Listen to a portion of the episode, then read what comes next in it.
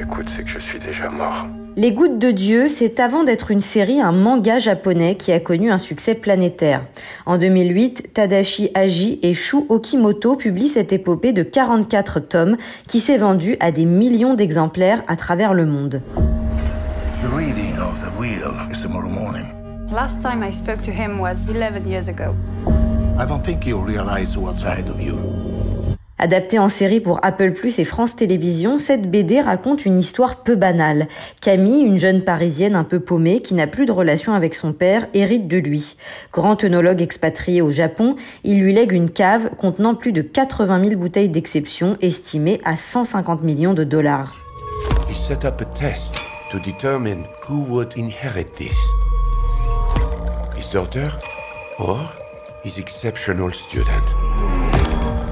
Mais tout ça paraît beaucoup trop simple. Le jour de la lecture du testament de son père, Camille découvre qu'elle a un rival. En effet, son père ne lui lèguera cet héritage faramineux que si elle réussit à battre son adversaire, un jeune japonais prénommé Issei. Issei est un élève prodige de son père, un œnologue de génie en devenir. Et les épreuves qui vont les opposer reposent bien évidemment sur la connaissance du vin. Le palais, c'est un muscle. Réglisse C'est ça. 怖いの？彼女のこと僕にはつかめない何かを彼女は感じ取ってる。Camille n'est pas étrangère à l'œnologie. Dès son plus jeune âge, son père l'a entraînée de manière abusive à reconnaître les vins. Mais elle a développé un traumatisme et au début de la série, elle ne peut pas sentir une goutte de vin sans s'évanouir.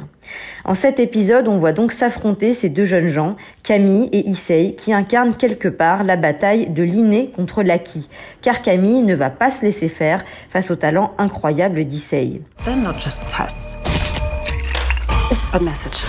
Loin de s'adresser seulement aux esthètes du vin, cette série permet à tout le monde de découvrir le monde feutré et protégé de l'œnologie entre des vignobles français et Tokyo.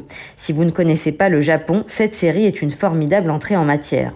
Au-delà du côté un peu top chef de la série, filmée aussi pour montrer la beauté des vins, l'histoire dérive progressivement vers un véritable thriller auquel on ne s'attendait pas.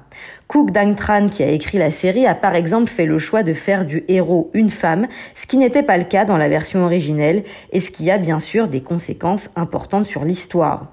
Réalisée par Oded Ruskin, un réalisateur israélien qui s'est déjà illustré dans False Flag, la série est un véritable bijou esthétique. On attend avec impatience une saison 2.